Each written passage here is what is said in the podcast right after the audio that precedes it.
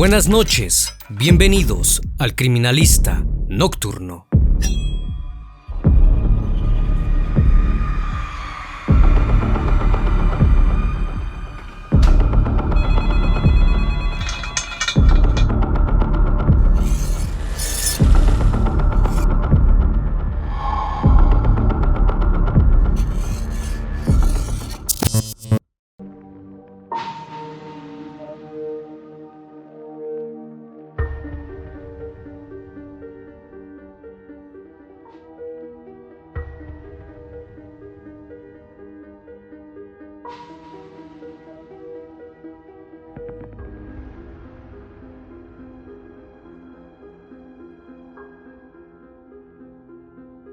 El cementerio de Almudena es la principal necrópolis de la ciudad española, en Madrid, ya que cuenta con 120 hectáreas de extensión, lo que lo convierte en el más grande de la ciudad y uno de los más grandes de Europa.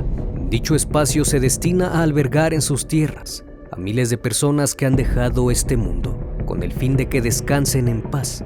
Muy cerca de ahí a solo 200 metros, en la calle Marcelino Roa Vázquez, número 26, un matrimonio de agricultores abandonó los campos de Zamora para establecerse en ese lugar y poder formar una familia. En 1952 tuvieron a su primogénito y solo dos años después, el 24 de mayo de 1954, nació su segundo hijo en el Hospital del Cisne, Francisco García Escalero, en el cual se centra este caso, un sujeto que desarrolló un gusto por estos lugares el que el cementerio tuvo mucha influencia, pues desde pequeño acudía ahí, porque era algo que le producía paz y tranquilidad.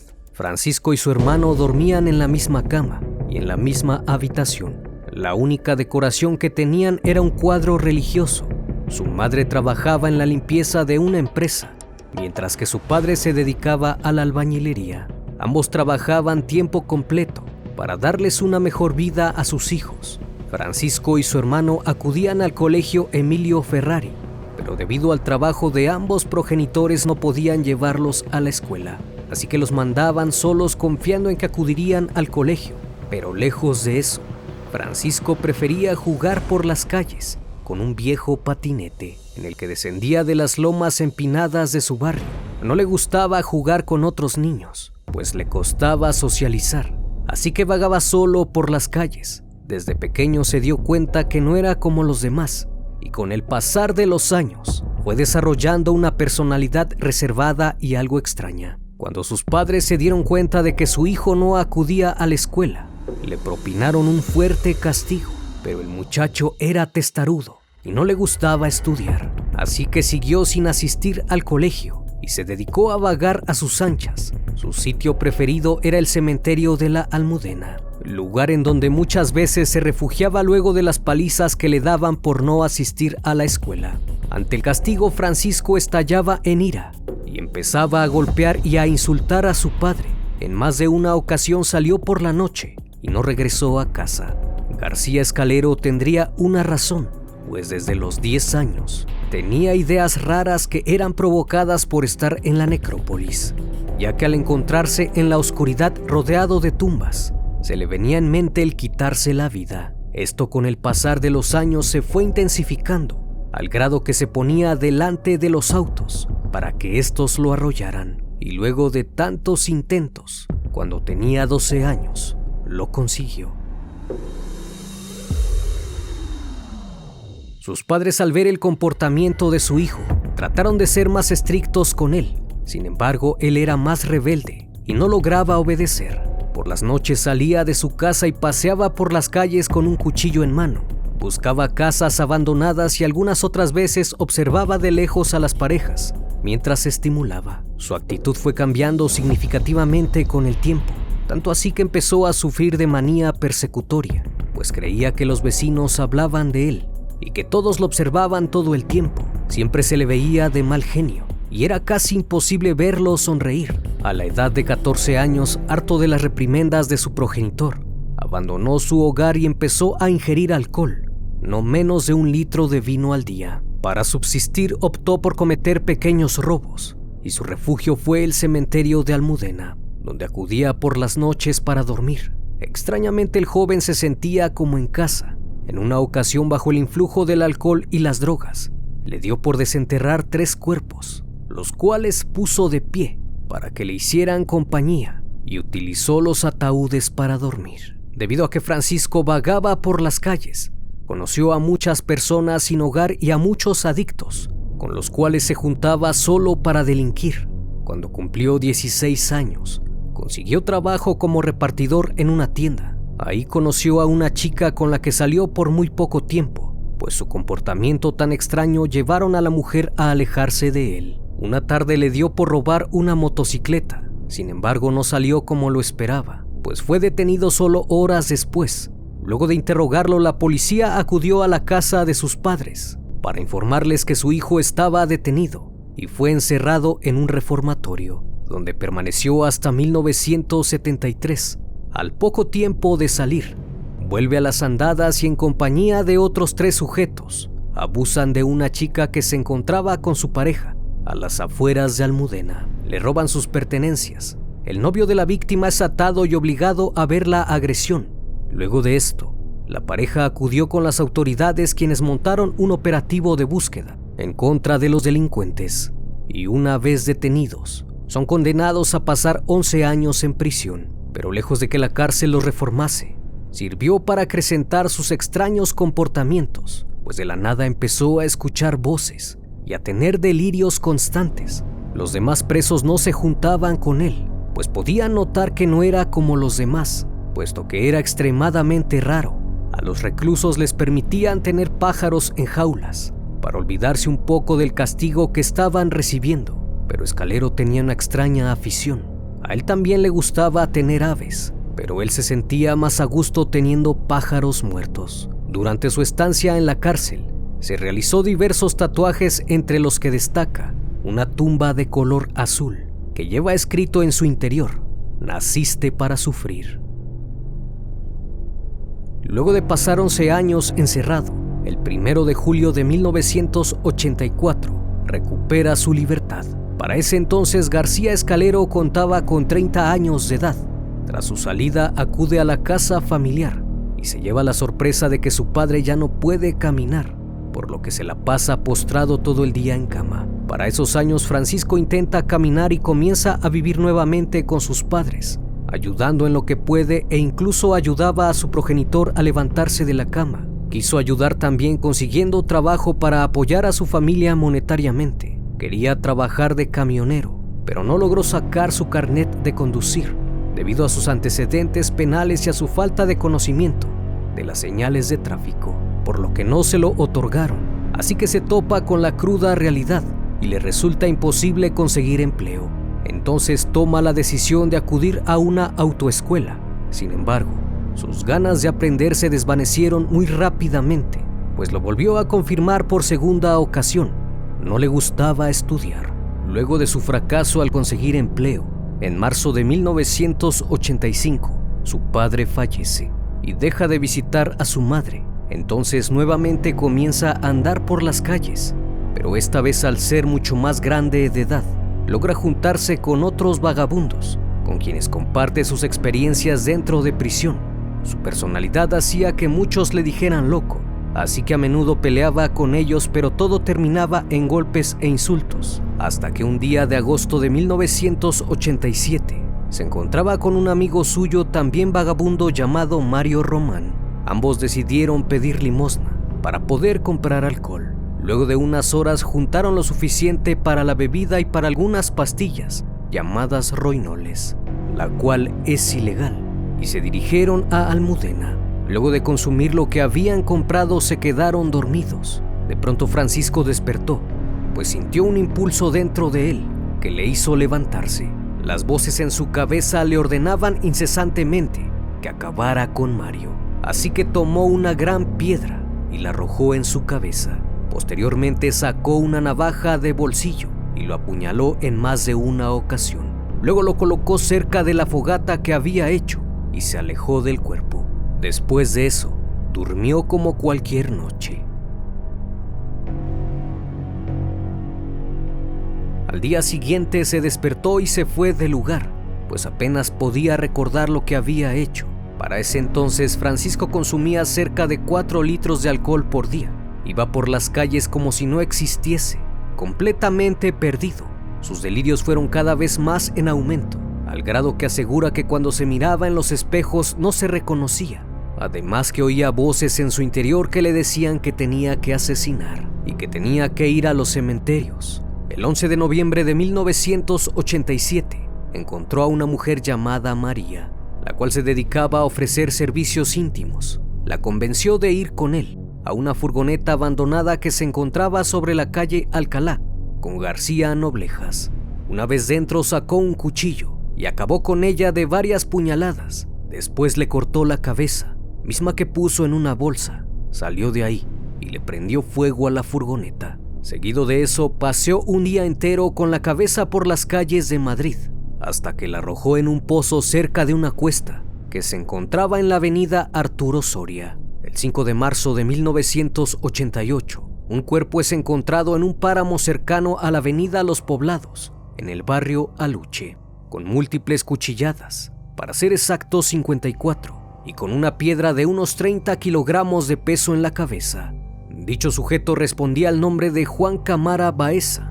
Justamente un año después, el 19 de marzo de 1989, García Escalero se encontraba pidiendo limosna a la puerta de la iglesia Covadonga, junto con Ángel Heredero Vallejo. Tras terminar se dirigieron a una zona cercana, donde estuvieron bebiendo cerca de dos litros de vino. Francisco consumió sus famosas pastillas, hasta que de pronto las voces en su cabeza surgieron y un impulso lo cegó.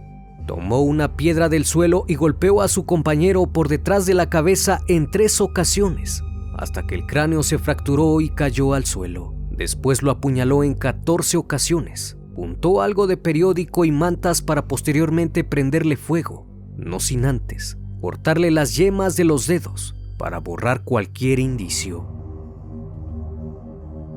Solo tres meses después, Francisco se encontraba bebiendo en la zona de Hortaleza con otro vagabundo llamado Julio Santiesban Rosales.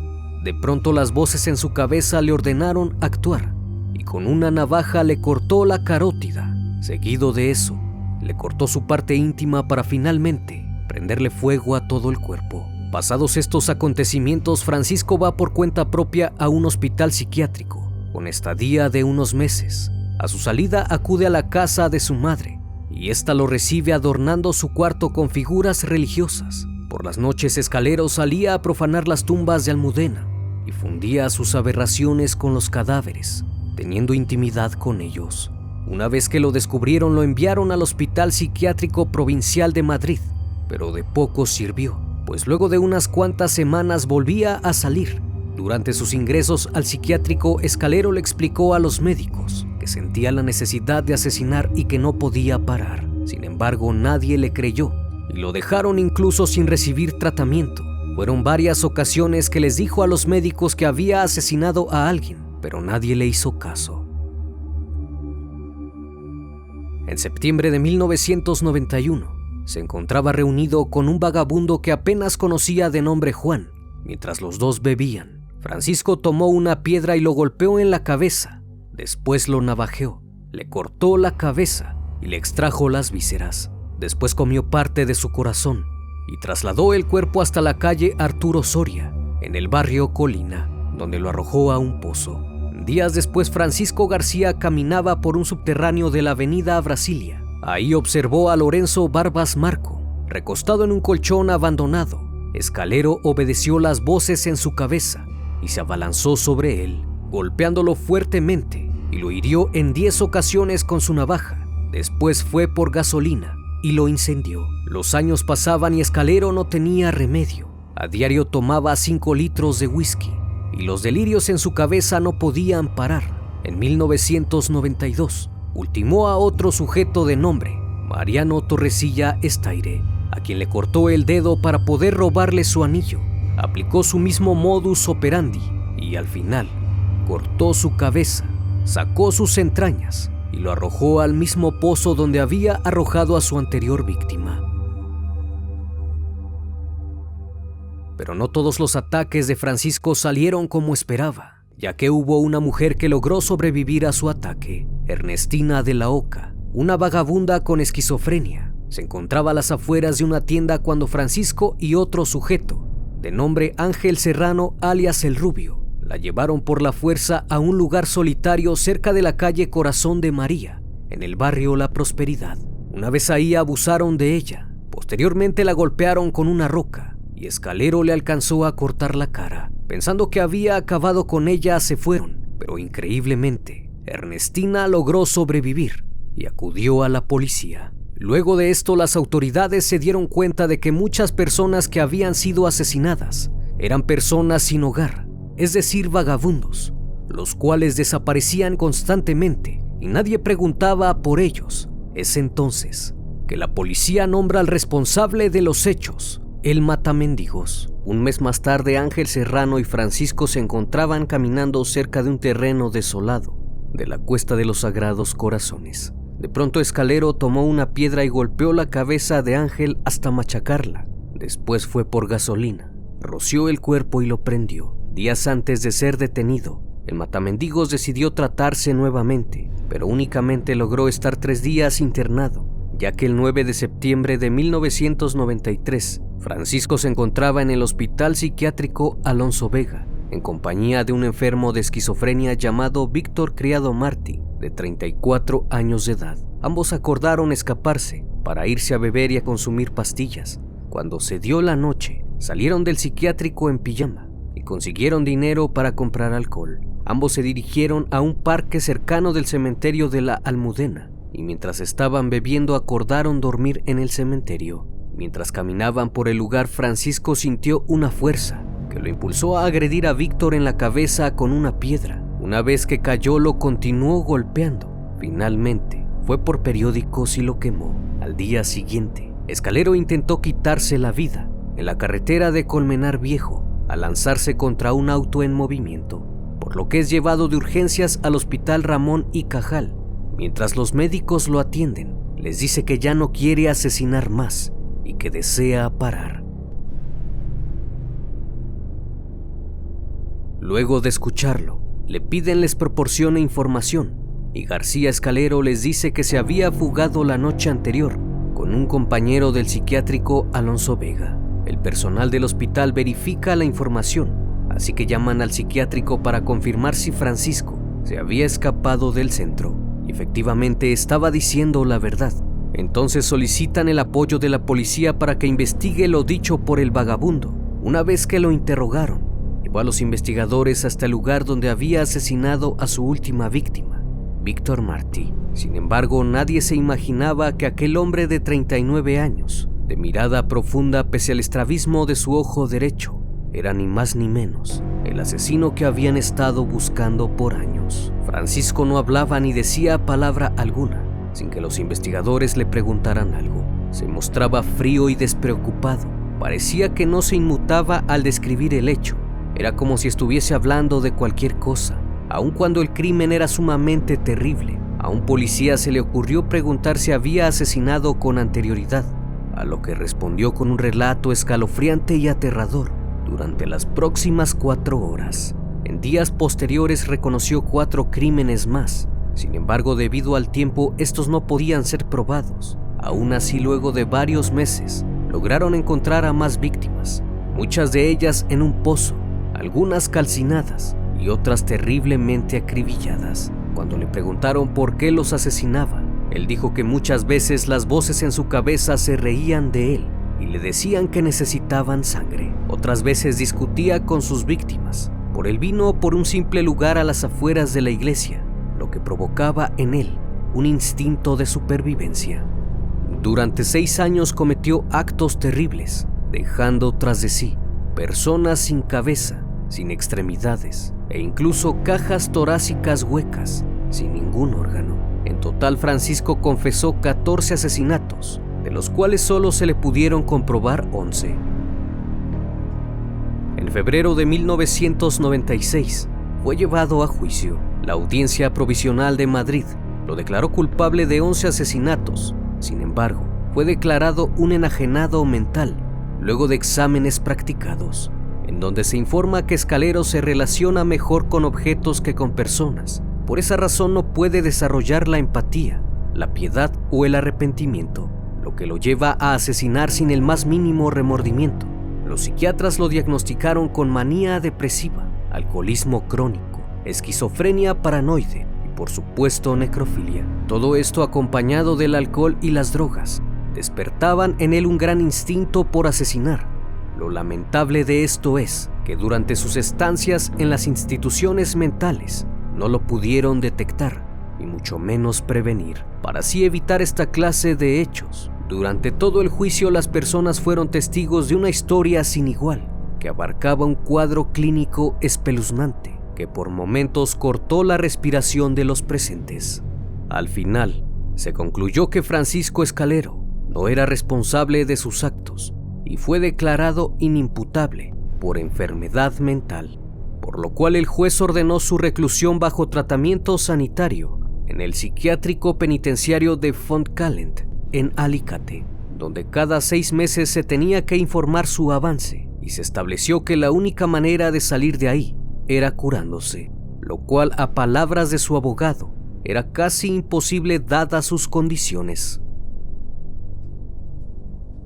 Durante los siguientes años fue entrevistado por varios medios de comunicación, quienes de alguna forma intentaron entender el porqué de sus acciones. Una entrevista sin duda resaltable en este caso fue hecha por Jesús Quintero para el programa Cuerdas de Presos en el año de 1996, donde se logra ver la tremenda frialdad con la que describe los acontecimientos. Francisco García Escalero falleció la noche del 19 de agosto de 2014, según la necropsia, luego de atragantarse con un hueso de ciruela en su celda. Como siempre, damas y caballeros, fue un gusto estar con ustedes esta noche. Espero que sigan pasando un excelente día y estén de lo mejor. Esto es El Criminalista Nocturno. Hasta la próxima emisión.